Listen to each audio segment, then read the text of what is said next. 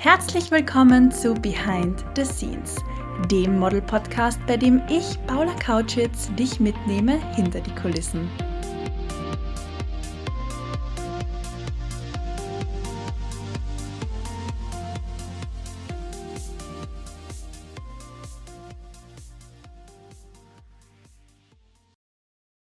Guten Morgen an diesem wunderschönen Dienstag. Solltest du nicht in der Früh zuhören, sondern zu einem anderen Zeitpunkt, dann wünsche ich dir einen guten Tag.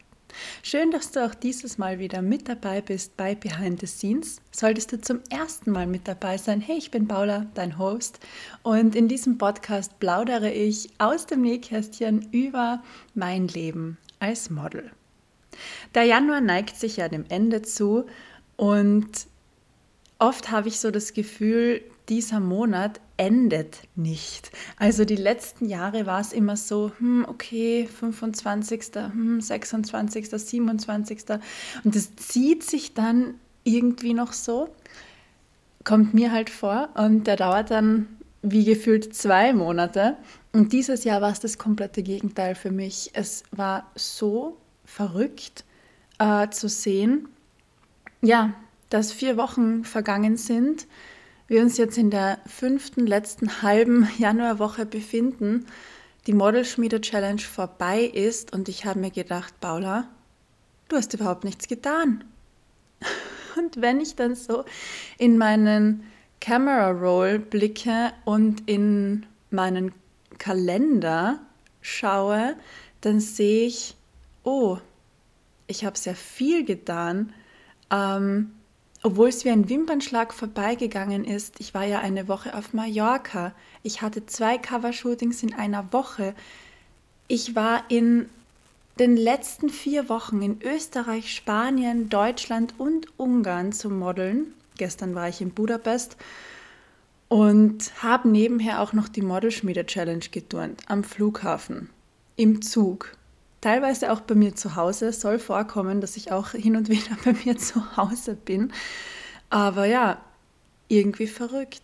Also habe ich doch ganz, ganz viel gemacht, nur so im Moment gelebt, dass ich das vielleicht momentan noch nicht ganz realisiert habe und verarbeiten konnte. Ich weiß nicht, wie es dir geht, aber wenn man viel macht und viel unterwegs ist, braucht man natürlich auch Zeit, um zu verarbeiten. Und wenn man die Zeit nicht hat, weil es am nächsten Tag um 6 Uhr morgens oder oder auch früher, bei mir war es öfter, als es mir lieb war, in letzter Zeit 4 Uhr morgens, dann hat man nicht die Zeit, die Erlebnisse vom Vortag bestens zu verarbeiten. Natürlich, gewissermaßen auch im Schlaf ist mir schon klar, verarbeitet der Mensch, aber da wirklich nochmal drüber zu reflektieren, eine Stunde Zeit zu nehmen und nachzudenken, das war jetzt alles, hat man dann vielleicht nicht. Was ich sehr gern mache, ist wirklich am Ende des Tages, auch wenn ich ganz müde bin und mittendrin einschlafe, macht das nichts. Ich bemühe mich zumindest, es zu tun, noch einmal alle Erlebnisse des Tages chronologisch durchzugehen.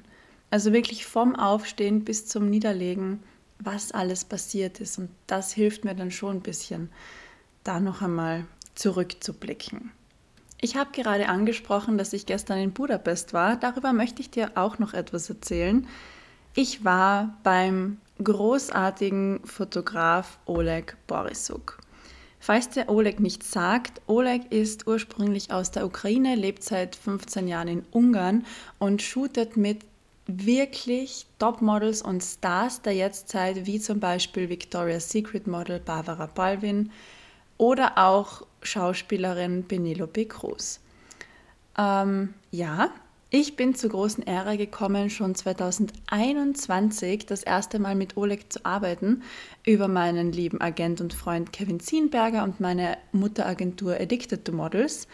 Und ich sagte, wie es ist, beim Oleg und mir hat es einfach geklickt, wir haben uns gut verstanden, wir haben uns auch über die Zeit eine sehr gute Arbeitsbeziehung und Freundschaft aufgebaut und haben mir dann gedacht, diesen Kontakt, meines Netzwerks möchte ich sehr, sehr, sehr gerne nutzen und auch zwei Models aus der Modelschmiede, meinem Model Mentoring Programm, die Möglichkeit bieten, mit Oleg zu shooten. Gesagt, getan. Die liebe Laura aus meiner Novembergruppe und die liebe Letizia aus meiner Septembergruppe und ich sind mit dem Zug nach Budapest gereist, hatten eine großartige Zeit, ein super Shooting, wir haben köstlich gegessen. Ganz ehrlich, es gibt Tage, da wünsche ich mir die Monarchie zurück. Österreich, Ungarn, das war doch großartig. Budapest ist so eine wunderschöne Stadt und sieht in Wahrheit aus wie Wien. Also man fühlt sich schon sehr wohl, auch der Fluss, der durchfließt. Äh, erinnert irgendwie an die Donau. Ist das die Donau? Oh mein Gott, Paula. Es ist die Donau. Ich habe jetzt gegoogelt. Ich schneide das jetzt nicht raus, ich möchte authentisch sein. Ich hoffe, du fühlst dich durch mein geografisches Nichtwissen amüsiert und es geht dir gut. Und ja, es geht jetzt weiter mit einer lustigen, spannenden, verrückten Geschichte zu Budapest. Hat jetzt nichts mit meinem Nichtwissen zu tun, aber höre selbst. Als wir dann nach unserem wunderbaren Shooting-Tag wieder zurückgefahren sind, gab es im Zug Komplikationen. Wir hatten ein Ticket für die aller, aller, allerletzte Zugfahrt und haben uns gedacht, okay, wir sind etwas früher dran, wir steigen in einen früheren Zug ein. Und als wir dann schon auf der Strecke waren und der Kontrolleur zu uns drei Models gekommen ist, hat er uns eh auf Deutsch darauf aufmerksam gemacht, sehr, sehr freundlich darauf aufmerksam gemacht, dass unser Ticket nicht gültig wäre. Und an der Stelle nur ganz kurz, es ist bewundernswert und so cool, wie viele Ungarn Deutsch sprechen. Ich kenne niemanden in Österreich, der so gut Ungarisch spricht. Also ist echt, ja, cool. Und auf der anderen Seite sollte man sich da mal an der Nase nehmen und vielleicht auch ein bisschen was lernen. Anyway, weiter im Text. Auf jeden Fall ist es uns dann laut dem Kontrolleur freigestanden, ob wir jetzt aussteigen, eine Stunde warten oder aber ein brandneues Ticket kaufen. Und der Preis lag bei 55 Euro.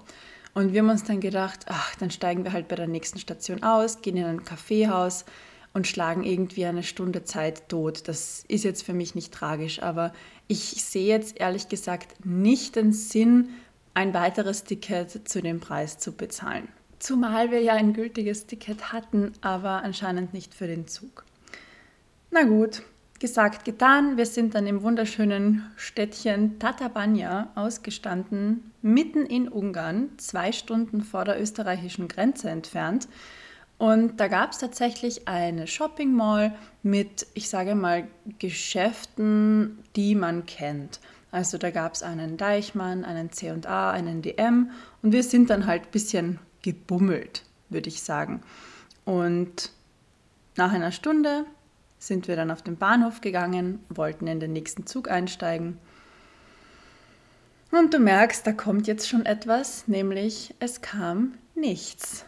Dieser Zug ist ausgefallen und alle anderen Züge die von Budapest kamen, hatten enorme Verspätungen. Also da dürfte irgendwas auf den Schienen passiert sein. Egal, ob es jetzt der Zug war, der nach Wien gefahren ist, oder der Zug, der nach Zürich gefahren ist, oder der Zug, der nach Gör gefahren ist, das ist an der österreichisch-ungarischen Grenze. Alle hatten sie Verspätung. Und ja, wie man so schön sagt, wir haben dann langsam Panik bekommen, denn neben diesem Zug gab es dann wirklich nur noch um halb zehn am Abend den aller, allerletzten Zug.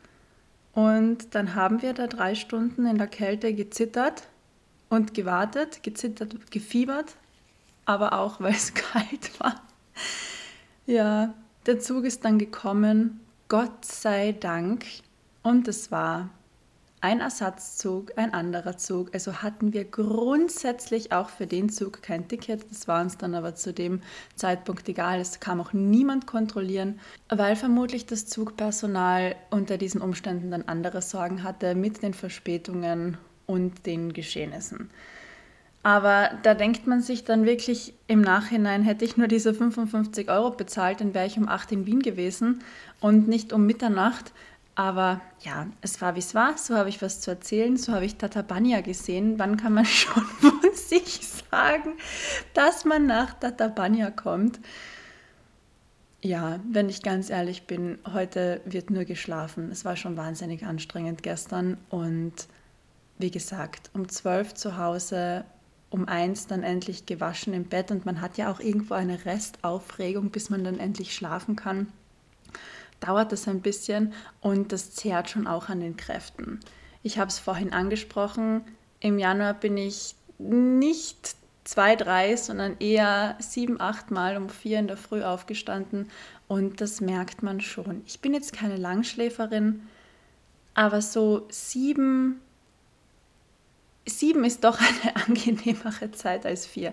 Wenn zumindest draußen schon, ja, nicht hell ist, aber wenn es zumindest dämmert, es ist angenehmer. Und da ist es natürlich als Model absolut wichtig, diszipliniert zu sein, einen Rhythmus zu haben, seine Routine zu finden. Ich predige das so oft, aber das ist einfach essentiell, sonst schafft man solche Tage nicht. Und als Model gibt es solche Tage. Die Leute glauben immer nur, oder viele Leute glauben oft, man chattet durch die Welt mit seinem Privatchat, hat keine Unannehmlichkeiten, verdient Millionen von Euros und sieht die Welt. Und so ist es halt nicht. Also ich reise doch auch sehr viel im Zug. Es ist jetzt nicht so, dass ich, geschweige denn, dass ich in meinem Privatchat herumfliege. Ich habe keinen Privatchat, aber ja, es ist einfach so, dass man in Wahrheit einen normalen Job lebt und in einem normalen Job arbeitet, den ausübt und da natürlich dann auch, wie bei anderen Jobs auch, Schattenseiten hat, beziehungsweise Seiten, wo man dann auch mal diszipliniert, diszipliniert sein muss und durchbeißen muss. Und das sollte dir auf jeden Fall bewusst sein, wenn du als Model arbeiten möchtest. Es ist intensiv und es kann schon hart werden. Ich liebe diesen Beruf, sonst hätte ich ihn nicht gewählt. Ich weiß, dass ich immer in meinen studierten Beruf zurückgehen kann, aber die Arbeit als Model ist das, was mich im Moment wirklich glücklich macht und erfüllt. Deshalb mache ich es auch. Aber wie jeder andere Job gibt es paar heiße Phasen und paar anstrengendere Phasen. Aber ja, ich glaube, das war jetzt so circa das längste Intro ever. Nein, das kann man nicht mehr Intro nennen, das war ja schon Storytime. Aber trotzdem möchte ich dir heute noch einen inhaltlichen Input mitgeben. Das war jetzt nicht kein Inhalt, aber ich glaube, du weißt, was ich meine. Ich möchte dir jetzt auch noch meine Tipps und Tricks mit auf den Weg geben. Du hast jetzt von Oleg Borisuk gehört, dass wir uns über die Zeit bekannt gemacht haben, angefreundet haben und ja auch beruflich schätzen gelernt haben. Und oft bekomme ich die Frage, Paula, wie komme ich an diese Kontakte? Wie komme ich an dieses Wissen heran? Wie erfahre ich überhaupt davon? Ganz oft kommt auch die Frage, wie erfahre ich von den Castings, die stattfinden, wenn ich keine Agentur habe, die mich zu Castings schickt. Und die Antwort darauf ist immer Netzwerk, Netzwerk, Netzwerk. Am besten setzt du dich hin und schreibst eine Liste mit 100 Marken oder Personen aus der Branche, mit denen du gerne zusammenarbeiten möchtest.